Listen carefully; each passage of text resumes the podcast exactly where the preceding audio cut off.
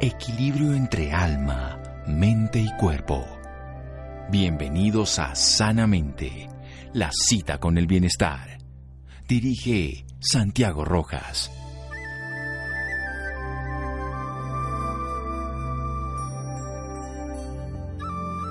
Nadie nace odiando a otra persona por el color de su piel o su origen o su religión. Nelson Mandela. Buenas noches, estamos en Sanamente de Caracol Radio. Nuestra piel arco iris es un bello libro, bellamente ilustrado, con una idea muy poderosa y muy sencilla. Vamos a hablar al respecto que tiene que ver pues con esto que dijimos al principio de Nelson Mandela, que nos lo enseñó con experiencia. ¿Con quién vamos a hablar? Después veremos de qué. Pero el libro ya nos dice que nuestra piel es un arco iris de todos los colores. Manuela Molina es una psicóloga infantil colombiana, magistra en psicología clínica y especializada en terapia de juego. La autora debutante de este libro, de este bello libro, lleva seis años trabajando en programas de inteligencia emocional para primera infancia y acompaña a familias y educadores en su plataforma virtual, Mind Hearts Kids, que lo vamos a preguntar un poco al respecto, para poner mente y corazón, mind de mente, heart de corazón, a la crianza. Nuestra piel arcoíris es su primera publicación. Esta se lanza bajo el sello Beascoa, que es de Penguin Random House, y cuenta con ilustraciones de Natalia Gudelo. Básicamente lo que busca este texto es instruir a los más pequeños sobre la inclusión y el amor hacia otro. Me parece bellísimo el libro. Es un honor. Doctora Manuela Molina, buenas noches y gracias por acompañarnos.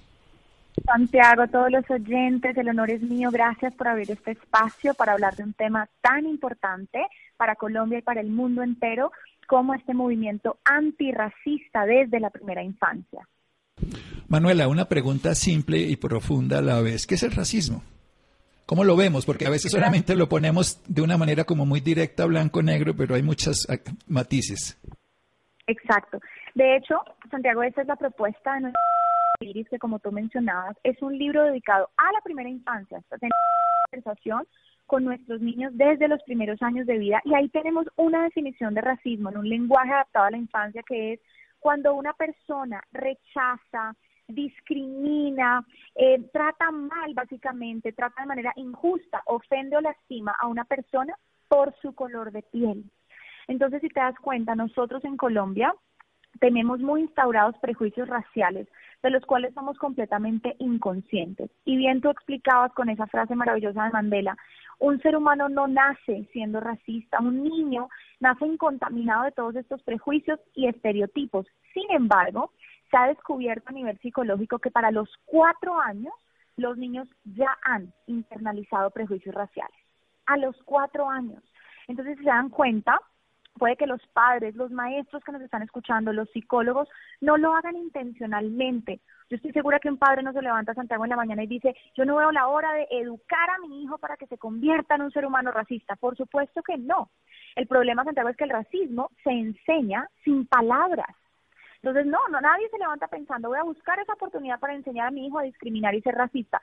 Pero esos prejuicios raciales se van instaurando de manera inconsciente y silenciosa te voy a poner ejemplos. Cuando entras a un almacén y de repente todos los muñecos, los superhéroes que le vas a comprar a tu hija o a tu hijo, tienen un solo color de piel. Cuando le pones a tu hijo una curita o un micropor, cuando haces un comentario despectivo, un chiste que en realidad es una microagresión, frases como trabaja como negro para vivir como blanco, o frases como me negrearon, esta expresión tan coloquial en Colombia, me negrearon como una forma de decir me rechazaron. Entonces, cuando de repente los programas de tus hijitos, eh, todos los superhéroes son blancos y los villanos son negros. Entonces, si te das cuenta, bueno, ahí se van instaurando estos prejuicios y así explicamos a los niños entonces el racismo para poder develarlo. Bueno, es una de esas ideas bellísima. Hay que decir que la piel de Manuela es arcoíris y la de Natalia que la dibujó también. En ellas existe ese corazón que hay en todos los seres humanos, un corazón amoroso que se puede desarrollar conscientemente y que se puede perder inconscientemente. Vamos a hablar después de un pequeño corte aquí en Sanamente de Caracol Radio. Síganos escuchando por salud. Ya regresamos a Sanamente.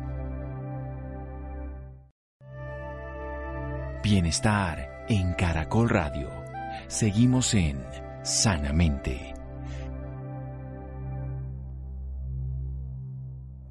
Seguimos en Sanamente de Caracol Radio. Manuela Molina, psicóloga infantil colombiana. Ella nos está hablando de su reciente obra, Nuestra piel arco iris, para hablar acerca del racismo. Pero esto es un libro para que lo sigan los niños, pero por supuesto para que los padres recuerden algo. Ya nos está hablando que a los cuatro años ya hemos instaurado esa condición que nos había dicho Mandela que nadie nace odiando a otra persona por el color de su piel o su origen o su religión. Busco el día en que la gente no sea juzgada por el color de su piel, sino por el contenido de su carácter, decía otro gran ser, Martin Luther King, que además nos dejó una sabiduría impresionante. Pero vamos a lo concreto de esta obra. ¿De dónde surge toda esta idea bellísima? Es además importante precisamente que nos hace recordar el uso exclusivo y excluyente del lenguaje y no inclusivo cuando utilizamos frases como me negriaron, como un negro por venir, como todo lo negro, todo lo negro como si fuera malo, como si fuera negativo. Es absurdo que lo veamos desde ese lugar. Hablemos de dónde nace este proyecto tan bonito que, que lo recomiendo que lo tengan todos y que lo puedan poner en práctica y sobre todo educar con esta visión inclusiva. Entonces, Santiago, te cuento, yo soy psicóloga colombiana, como lo mencionabas al inicio, pero estoy haciendo mi maestría en Estados Unidos y viviendo en Estados Unidos hace un año, digamos que viví muy de cerca el asesinato de George Floyd y yo trabajaba con niños ya en Estados Unidos y me di cuenta que, en, que, digamos, en este país la conversación sobre racismo, explicar que el racismo existe y develar, sabes, mostrar a los niños que nuestra piel es como un arco iris y que existen diferentes colores en la piel y que son maravillosas, son hermosas. Esa apreciación y amor a la diversidad era algo que hacía parte del día a día en este país y en este contexto en el que yo estaba viviendo. Cuando yo traté, digamos, de trasladar esta conversación a Colombia desde mi plataforma, desde Mindheart, que es mi cuenta social en Instagram, en Facebook, en YouTube, con familias colombianas y en general familias de Latinoamérica, me di cuenta, Santiago, que había un tremendo rechazo por el tema. Es que aquí no existe el racismo, yo no le voy a hablar de eso a mis hijos, porque si yo hablo de los diferentes colores de la piel y le muestro a mi hijo que la piel es como un arcoíris, entonces se va a convertir en, en una persona racista, ¿sabes?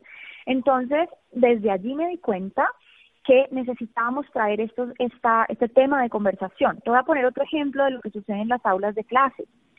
Una maestra, y la mayoría de nosotros crecimos escuchando a nuestras profesoras decir, pinta con el color piel, colorea con el color piel.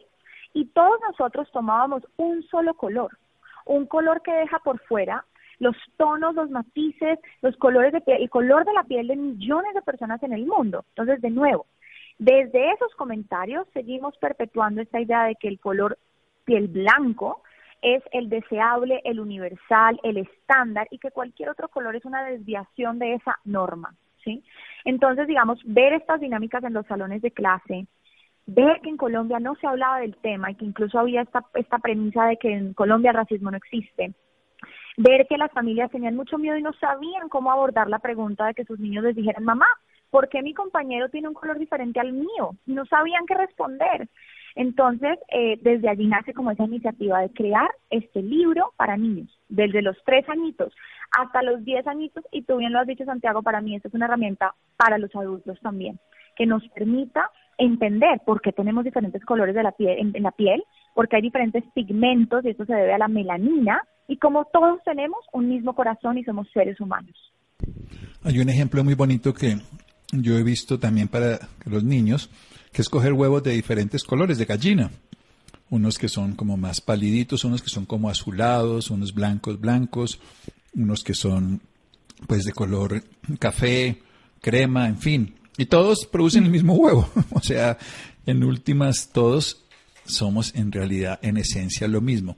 Por eso la piel puede tener muchos tonos. Vamos a hablar un poquitico precisamente de lo que pones aquí de los ancestros. Voy a ir recorriendo el libro que es una invitación a que lo desarrollemos. Los colores de nuestra piel se formaron dependiendo de dónde vivían nuestros ancestros hace miles de años. Ella pinta además aquí esos colores, que además yo no creo que hayamos, no, no existe piel blanca, entre otras cosas. Nosotros ahí sí que esa es una falsa pues, rosada o lo que quieran. Y después, los ancestros que vivían en lugares de mucho sol. Contemos un poquito de esa historia, esa historia que los adultos probablemente sabemos, pero que nos da por olvidar lo tan importante que es nuestra melanina. Totalmente. Y si tú te das cuenta, Santiago, pues muchas veces, precisamente cuando a los niños le preguntan a sus padres por qué los colores de la piel se ven diferentes a nivel superficial, los padres se paralizan y no saben qué responder. Te comparto anécdotas que llegaron a mis redes sociales, mamás que me decían, mi abuelita, cuando yo le pregunté, mamá, ¿por qué esa persona que está ahí en la calle es negro? Respondía cosas como, eso es porque comió chocolate, siga comiendo chocolate y verá que se vuelve así. Una postura completamente racista, ¿sí? Entonces, de nuevo, nos quedábamos sin entender, bueno, pero ¿por qué nuestras pieles se ven diferentes? Nos han hecho creer que existen diferencias genéticas biológicas entre las razas, pero no. La raza, al igual que el género, es un constructo social, algo que los seres humanos nos inventamos, es decir, es una creación del ser humano, porque esas diferencias superficiales en el pigmento de la piel, en el color de los ojos, en el color o, la textura de la diferente forma del pelo, es una adaptación genética. Entonces ahí viene eso que tú nos estás leyendo en el libro, donde en un lenguaje muy sencillo, adaptado a la infancia, le explicamos a los niños que el pigmento de la piel, el color de la piel cambió como una adaptación genética que respondía básicamente Santiago a la geografía. Entonces, la piel se ve diferente, incluso nos diste cuenta en la primera página del libro, incluimos una cara y una mano con vitiligo.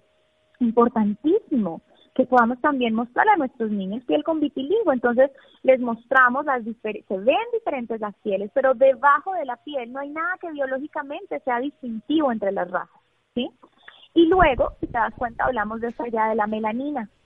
Nuestros ancestros que vivían en lugares de mucho sol necesitaban más melanina y aquellos que se fueron fueron migrando y fueron eh, hacia zonas donde había más frío, fueron perdiendo la melanina. Entonces, es un regalo de nuestros ancestros, nuestro color de piel. Me voy a meter un poquito ahí también como la ciencia para contarlo también desde ese mismo proceso y es nosotros las personas presentes del trópico deberíamos tener, yo tengo una piel más clara, un poco más oscura porque tenemos más luz y nos haría daño. Entonces la melanina nos protege también del exceso de luz. Pero y también se tiene más deficiencia de vitamina D si no se expone a la luz. En cambio, las personas que viven en esas zonas donde hay menos luz, pues eran más blancos para poder tener más de vitamina D. No solo la melanina le jugaba un papel de protección y cuando para poder también tener un equilibrio con la vitamina D que es además de una vitamina que su nombre lo dice, una hormona maravillosa para protegernos de infecciones, ahora incluso en el COVID ha sido excepcional y sabemos que la necesitamos para muchas funciones más. Hablemos un poquitico entonces de heredamos los genes. Contémosle un poquito a los niños que nos escuchan ahorita, que no son ninguno, pero los padres que a veces se les olvida que hay un niño chiquito que es el que precisamente aprendió por ese comentario de que comió chocolate, que porque tal vez le dijeron que los negros eran aquellos o tal cosa y dejaron de ser como eran niños. Los niños todos son generosos, los niños son altruistas, los niños no, los niños pequeñitos, esto se ha investigado en niños de 6, 8, 10 meses, cuando tienen ninguno de esos comportamientos de hostilidad, competencia y discriminación, que lo tenemos infortunadamente con el paso del tiempo y adquirido, por supuesto, por la cultura y la educación. ¿Cómo, cómo hablarle a esos chiquititos de que heredamos de acuerdo precisamente a nuestros genes? Exacto, Santiago. Entonces, en el libro también le contamos a los niños cuando nacemos y les ponemos allí una ilustración de muchos bebés de diferentes colores de piel. Cuando nacemos heredamos en los genes esa melanina y esa melanina le va a dar el color a nuestra piel. Les contamos que ese color nos va a acompañar toda la vida, porque es un regalo de nuestros ancestros. Dependiendo de la edad, podemos ir más profundo a contarles quiénes son los ancestros. Y con los más chiquititos, esos primeros 3, 4, 5 años de vida, decimos los tataratataratatarabuelos, para también empezar a cultivar esta idea de apreciación a nuestra cultura, a nuestro pasado, a nuestra familia. Entonces, les explicamos, la piel puede ser de muchos tonos, eso nos hace diferentes, pero seguimos siendo seres humanos, todos en el corazón somos iguales y ese color de la piel nos acompaña toda la vida. El color de la piel nos acompaña toda la, vida, sin embargo las creencias se pueden modificar. De eso vamos a hablar un poquito de aquí en adelante. Seguimos en Sanamente de Caracol Radio. Síganos escuchando por salud. Ya regresamos a Sanamente. Bienestar en Caracol Radio. Seguimos en Sanamente. Seguimos en Sanamente de Caracol Radio. Manuela Molina, nuestra invitada de hoy, es una psicóloga clínica colombiana, con magíster en psicología clínica y especializada en terapia de juego.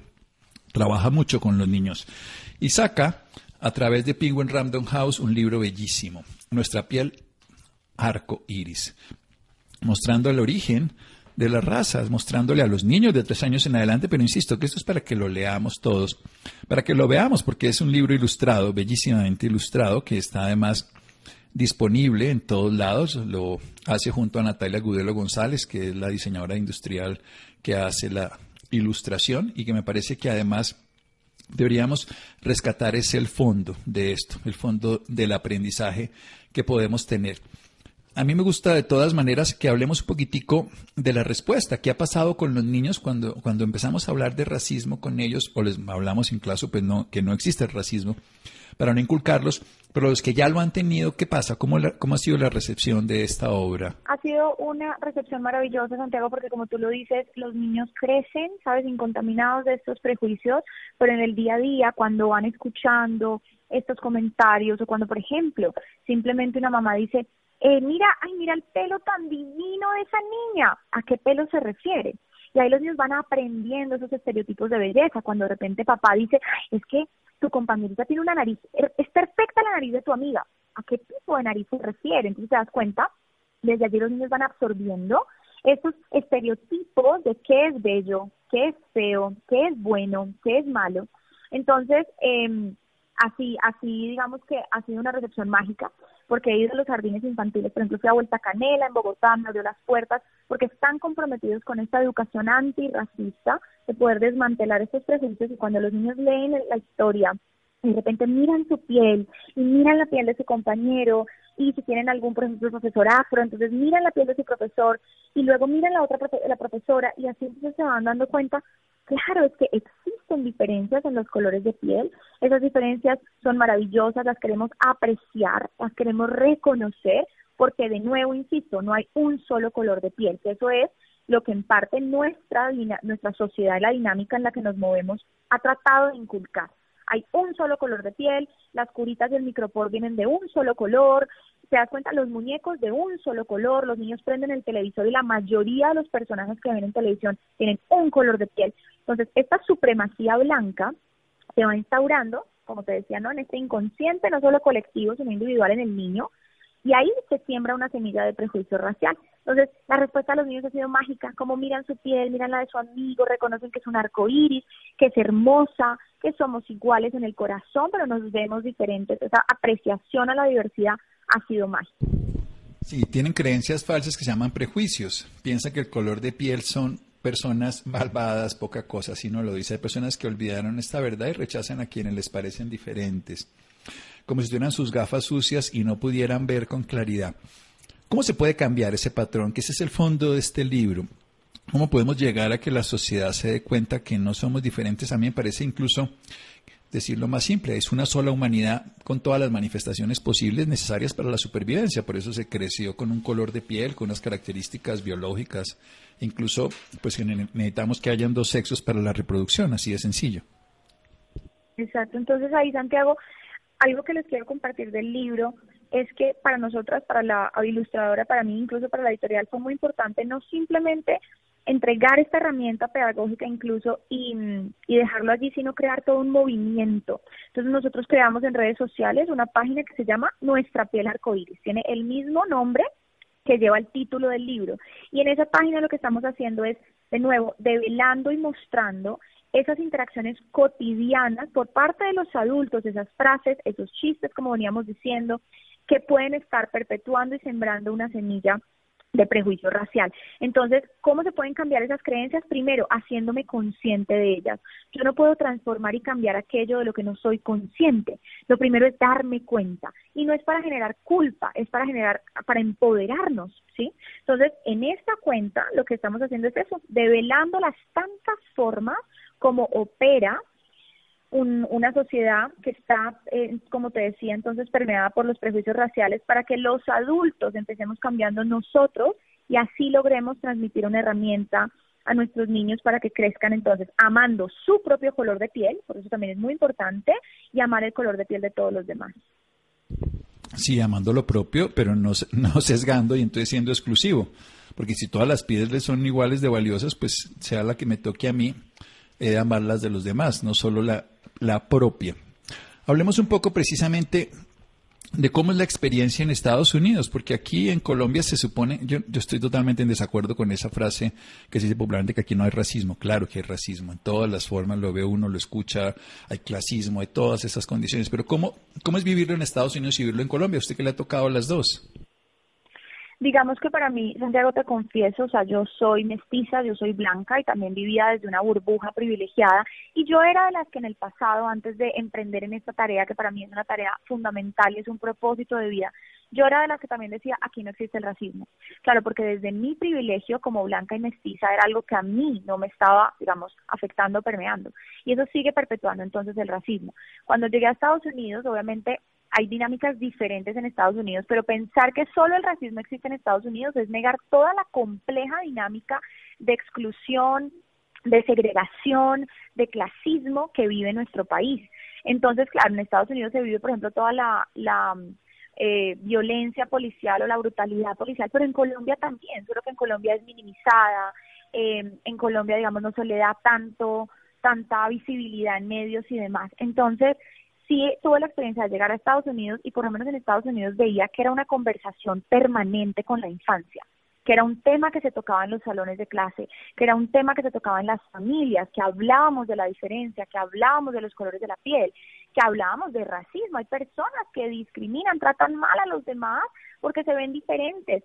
Porque de nuevo, si yo no reconozco ese patrón, yo no lo llevo a la luz y lo muestro, entonces simplemente sigue siendo inconsciente. Y de nuevo, yo no puedo transformar aquello de lo que no soy consciente. Entonces, bueno, gracias, digamos, también a, estar en esta cultura diferente, en este país con dinámicas diferentes como Estados Unidos, pues me permitió entender que mi país también era un país con una dinámica racista que viene desde la esclavitud, desde el genocidio de nuestros indígenas, desde el robo de la tierra, desde el secuestro y la esclavitud de, ¿sabes? Toda la, todo el mercado transatlántico. Entonces, definitivamente también conocer nuestra historia, desde qué lugar le estamos contando nuestra historia a nuestros niños. También creo que es una semilla importante para que los maestros, padres nos cuestionemos, nos preguntemos. Para que nos preguntemos, sí, aquí en Colombia hay racismo, así de sencillo, y no verlo es precisamente sentirse que pues uno es parte externa a eso y no darse cuenta del daño que se hace desde los niños. ¿Qué tanto influye precisamente este mismo concepto? Hablemos de los otros dos lados, en religión, en clases sociales, en clases culturales. Sí, completamente está permeado, ¿sabes? Porque entonces permea todas las esferas de nuestra vida, desde lo educativo, cómo contamos nuestra propia historia, como te estaba diciendo, cómo narramos nuestro propio pasado, pero también cómo la iglesia en algún momento llegó a justificar, la ciencia también llegó a justificar esas eh, esa, esa política discriminatoria. Si te das cuenta, el racismo surge desde un interés económico para justificar la colonización y la esclavitud. ¿sí? Entonces, la economía de las Américas se basó en eso, lo que les decía, en el secuestro y esclavitud de africanos, en el genocidio de los indígenas en el robo de la tierra. Entonces, surge un dilema. En esa época fue cómo podemos sortear esa incongruencia entre estos principios de la nobleza española, por ejemplo, y la masacre que se está cometiendo. Y ahí entra entonces la ciencia y la religión a eh, decir que había diferencias biológicas entre los colores de la piel. Entonces, si te das cuenta, es como un legado que venimos, por decir algo, arrastrando, donde se pensaba que había diferencias, que los, eh, las personas afro, las personas negras eran, no sé, menores, menos seres humanos, igual que los indígenas, y todavía, por ejemplo, con los indígenas decimos frases como mucho indio, ¿sí?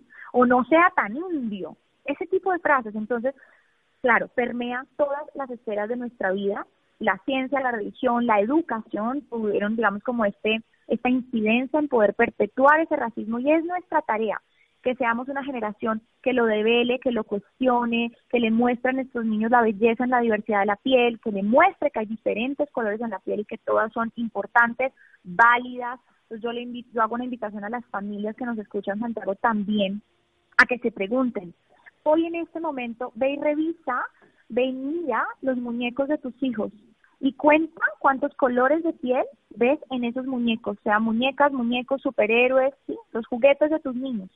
Ve revisa la literatura de tus hijos, qué tan diversos son los personajes en los libros de tus niños y niñas.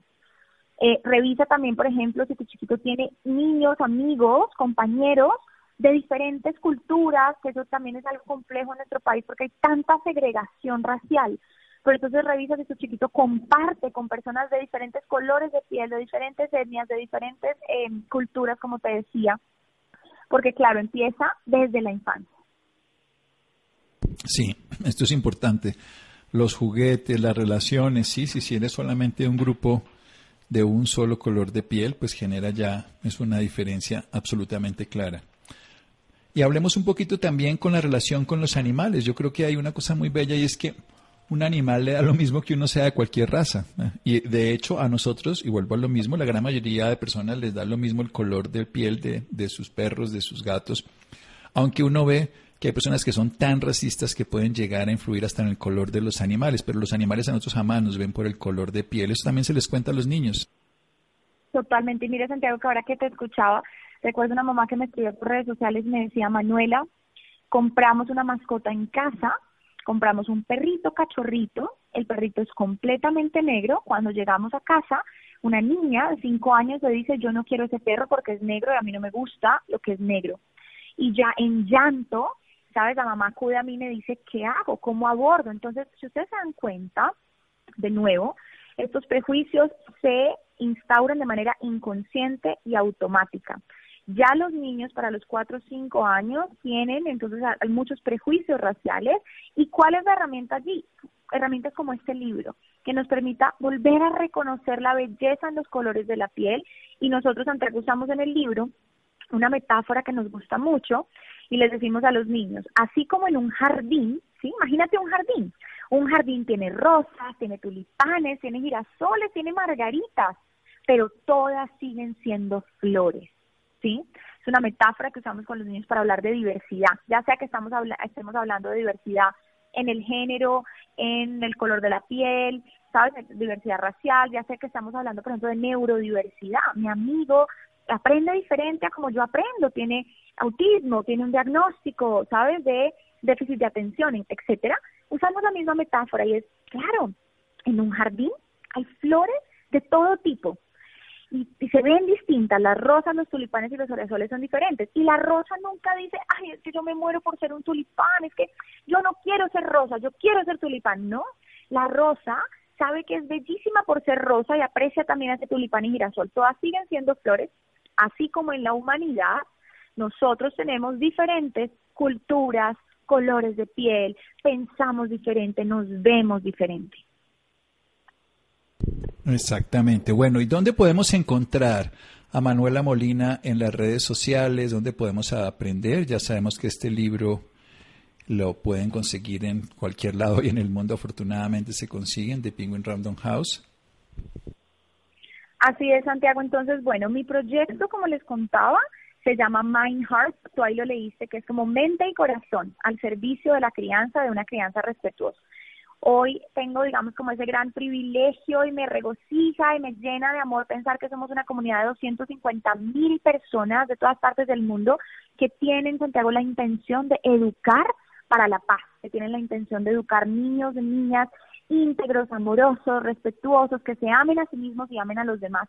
Entonces, en esa plataforma yo eh, enseño sobre crianza respetuosa y sobre psicología infantil, cómo disciplinar a nuestros niños con amor y respeto, cómo cultivar estas semillas entonces para que ellos crezcan siendo esos adultos, adultas que soñamos que sean, eh, o que bueno, queremos entregarles como estas semillas llenas de amor. Entonces, eso es Mindheart, eh, en redes sociales me encuentran como mindheart.kids y en arroba nuestra piel arcoíris está como toda la información del libro, como tú nos estabas contando, está en principales puntos de venta en todo Colombia y también lo consiguen por fuera de Colombia, eh, por ejemplo en la plataforma buscalibre.com, lo pueden pedir a en cualquier lugar del mundo, está en librerías, en principales almacenes de cadena. Y lo último que les quiero compartir, Santiago, tiene que ver con que este libro, por la compra de este libro, estamos apoyando a la Fundación Color y Esperanza, es una fundación que trabaja en el municipio de Unguía, ubicado en el departamento del Chocó. Es una fundación que trabaja con niños, niñas y adolescentes en estado de vulnerabilidad. La gran mayoría son colombianos de nuestro Pacífico colombiano. Entonces, por la compra de este libro también estamos haciendo este aporte tan importante a fundaciones que están contribuyendo ¿sabes? con nuestros niños, niñas que tanto lo necesitan en el Pacífico. Bueno, todavía más belleza y todo. Esto me parece genial. Muchas gracias, mi querida doctora Manuela Molina. Es un libro súper recomendable, pero sobre todo es una actitud que debe ser la de todo ser humano. Saber que nuestra piel es arco iris y que no hay ninguna diferencia por el color de piel. ¿Se acuerda de esa canción? Si le tocó, usted es mucho más joven. ¿De qué color es la piel de Dios?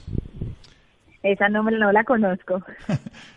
Uy, negra, amarilla, blanca y roja. Blanca es, no sé qué, todos somos iguales a los ojos de Dios. Es que yo obviamente soy bastante mayorcito, pero esa nos tocaba a nosotros cuando estábamos chiquitos. Por lo menos ya se empezaba a hacer algo desde la música. Bueno, te mando un abrazo. Muchas gracias, Manuela. Realmente bellísimo el proyecto y hay que seguirlo. Doctor Santiago, a ustedes gracias por abrir este espacio, admiración profunda por todo lo que haces, por tu trabajo. Gracias a todos los oyentes. Muy bien, seguimos en Sanamente de Caracol Radio síganos escuchando por salud. Ya regresamos a Sanamente. Bienestar en Caracol Radio. Seguimos en Sanamente. Seguimos en Sanamente de Caracol Radio cuáles son los cuidados para la mirada que toda mamá debería reconocer. Dentro de estos cuidados se encuentra la salud visual, aspecto fundamental de la vida de las mamás. Vamos a hablar un poquito al respecto. Adrián. Doctor Santiago, muy buenas noches y muy buenas noches a cada uno de nuestros oyentes en esta oportunidad. Hoy les quiero contar que a propósito del mes de mayo que acabo de pasar, con buenos hábitos de salud visual, las madres pueden vigilar a sus hijos debidamente y realizar las rutinas necesarias para el bienestar de los más pequeños. Lastimosamente, muy pocas mujeres conocen la importancia que tiene el cuidado de sus ojos y en algunos casos el descuido puede causar problemas visuales como falsas miopías, hinchazón o resequedad ocular, los cuales han incrementado por la pandemia. Y precisamente para hablar sobre los cuidados que deben tener en cuenta las madres y todos en general, nos acompaña en esta oportunidad la doctora Nicole Parra. Ella es optómetra de lentesplus.com, egresada de la Universidad del Bosque especialista en auditoría en salud con amplio conocimiento en el diagnóstico, pronóstico, revisión y tratamiento de las afecciones oculares dentro del contexto del cuidado primario ocular. Doctora Nicole, muy buenas noches y bienvenida sanamente a Caracol Radio. Buenas noches, ¿cómo estás? Gracias por brindarnos este espacio para hablarte un poco sobre Lentes Plus y también aclarar que dentro de nuestro público al cual le queremos llegar también están incluidas a nuestras mamás, mamás jóvenes, mamás adultas y poderlas invitar un poco hacia, hacia su cuidado de sus ojos y el tema de los lentes de contacto. Así es, doctora Nicole. Me gustaría saber para comenzar cuánto han aumentado los problemas en salud visual, sobre todo los presentes en las madres. Bueno, digamos que ahorita nosotras las mujeres, las mamás, somos divididas entre su actividad laboral y sus actividades del hogar, claro está. Entonces, el tema de ahorita, como estamos en pandemia, la exposición a las pantallas electrónicas es lo que más ha aumentado nuestros problemas visuales, como que se aumenten falsamente las fórmulas que ya se tienen por no descansar de este tiempo al estar mucho tiempo frente a las pantallas, la resequedad que también produce y la fatiga.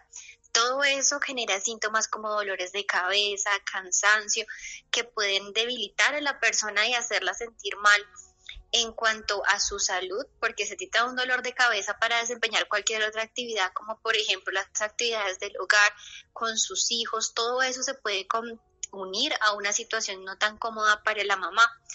Entonces ahorita Lentesplus.com hizo un estudio con 400 mujeres en la región dentro de Colombia y el 28% de estas aumentó su exposición a las pantallas electrónicas y nuestro público está entre 24 y 35 años, de las cuales muchas también son madres. Entonces, te queremos dar la facilidad de que hagan ambas actividades, tanto laborales como del hogar, con una libertad muy grande, la cual es con lentes de contacto.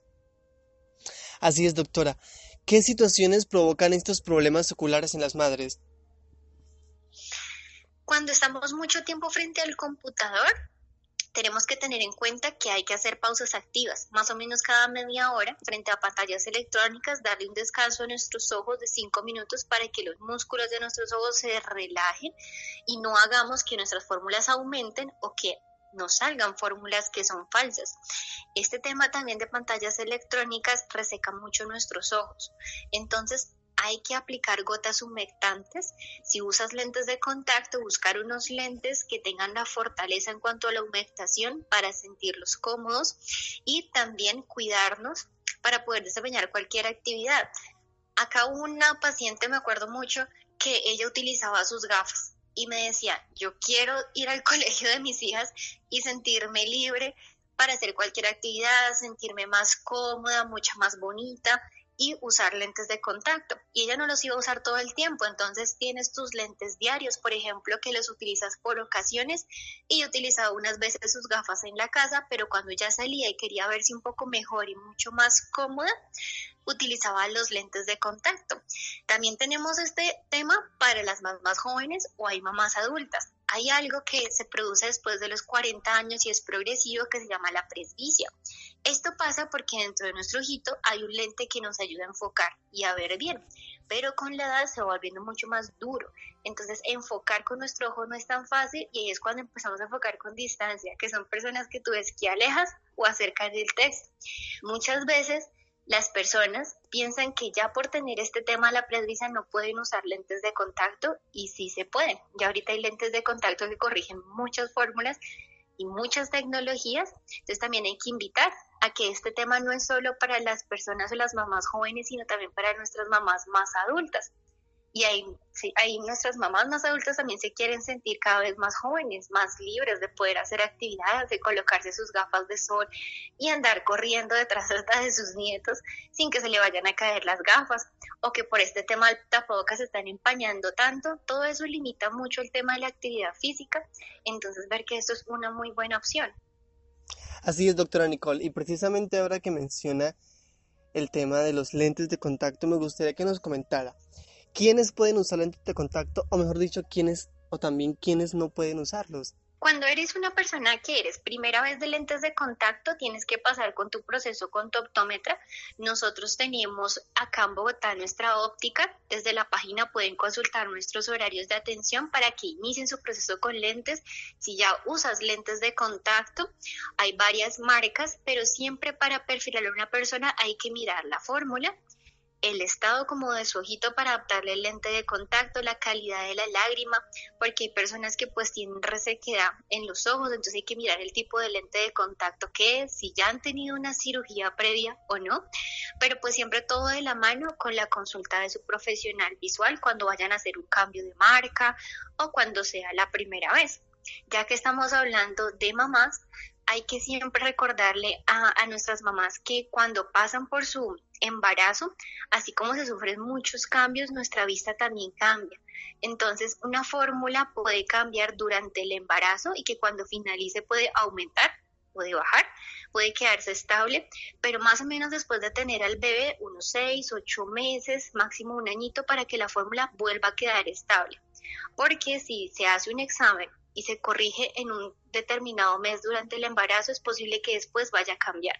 Entonces hay que tener también en cuenta los tiempos después de tener el bebé, cuando es como el tiempo oportuno para actualizar su fórmula para que la inversión de sus lentes de contacto, llegado al caso de sus gafas, sea como por un tiempo que le dure y no que unos meses ya sienta que esa fórmula cambie. Entonces es algo bueno también hay que recordarle a las mamás que están primerizas también. Muy bien, doctora Nicole, es muy, muy interesante todo lo que nos acaba de comentar. Me gustaría que nos contara ahora, doctora, con qué frecuencia deben asistir eh, idealmente nuestras mamitas. Cada año. Lo recomendable es que cada año pasemos con nuestro examen por optometría, también con oftalmología, porque entre el optómetro y el oftalmólogo se puede decir que nos dividimos el ojo en cuanto a su cuidado, entonces de la mano siempre los dos cada año, si tienen ya alguna enfermedad de base, nuestras mamás un poco más grandes como diabetes, la hipertensión, hay que recordar que eso todo está conectado con nuestros ojos, entonces siempre cuando sienten un cambio súbito en su visión, eso puede estar relacionado a un aumento de la tensión o el tema del azúcar. Entonces ahí hay que cuidarnos mucho más, pero en general cada año estaría perfecto. Muy bien, doctora. Ahora, ¿cuáles son las recomendaciones para que todas las madres cuiden su salud visual?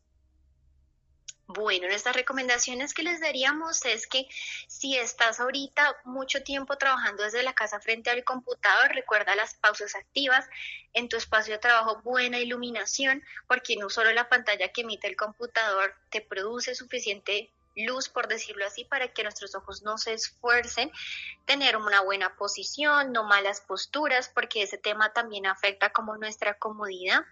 Utilizar, si utilizas lentes de contacto, humectar tus ojitos, igual aún así con gafas, porque esa luz azul que emiten pantallas electrónicas reseca nuestros ojos, hacer nuestros controles y también reforzar el cuidado de nuestros ojos con el alimento. Hay alimentos que tenemos que buscar con la vitamina A, la E y la C. En la vitamina A la encontramos en la zanahoria, en algunas frutas como las naranjas, las fresas. La vitamina E es súper importante porque tiene propiedades antioxidantes. Así como uno se cuida con la piel para no envejecer, hay que cuidar nuestros ojos. Esta, vitamina lo que hace es que las células de nuestros, pues, del tejido de nuestros ojitos no se dañen tan rápido. Esas de la vitamina E la podemos encontrar en los frutos secos como las avellanas o las nueces. El tema D, también el omega 3 para reforzar la humectación de nuestros ojos porque pues a medida que también avanza la la lágrima se va poniendo más deficiente, como por ejemplo en los pescados. Entonces recuerda que con la alimentación y con vitaminas también podemos cuidar nuestros ojos. Así es, doctora Nicole. Y por último, ¿cómo pueden las mamás conocer más, obtener más información acerca de su salud visual? Siempre eh, con su profesional de la salud visual. En nuestra página de lentesplus.com van a tener un chat con una asesoría personalizada por si quieren indagar un poco más sobre el tema de lentes de contacto. Igual, si quieren hacer su examen de control y revisar también tema de gafas en nuestros puntos, lo pueden encontrar aquí en Bogotá o si no desde la página las podemos ayudar también pues acercándose donde su profesional de salud visual de confianza. Bueno, muy bien, ya lo escucharon, lentesplus.com para que podamos obtener un poquito más de información al respecto. Doctora Nicole Parra, muchísimas gracias por acompañarnos en esta, en esta oportunidad en Sanamente. No, a ti, muchísimas gracias por el espacio. Así es, doctor Santiago, doctora Nicole, a nuestros oyentes. Les deseo a todos muy buenas noches y que pasen un feliz descanso. Muchas gracias, Adrián. Llegamos al final de Sanamente. Muchas gracias a Fer, Ricardo Bedoya, Freddy, Jessy Rodríguez. Quédense con una voz en el camino con Ley Martín. Caracol piensa en ti. Buenas noches.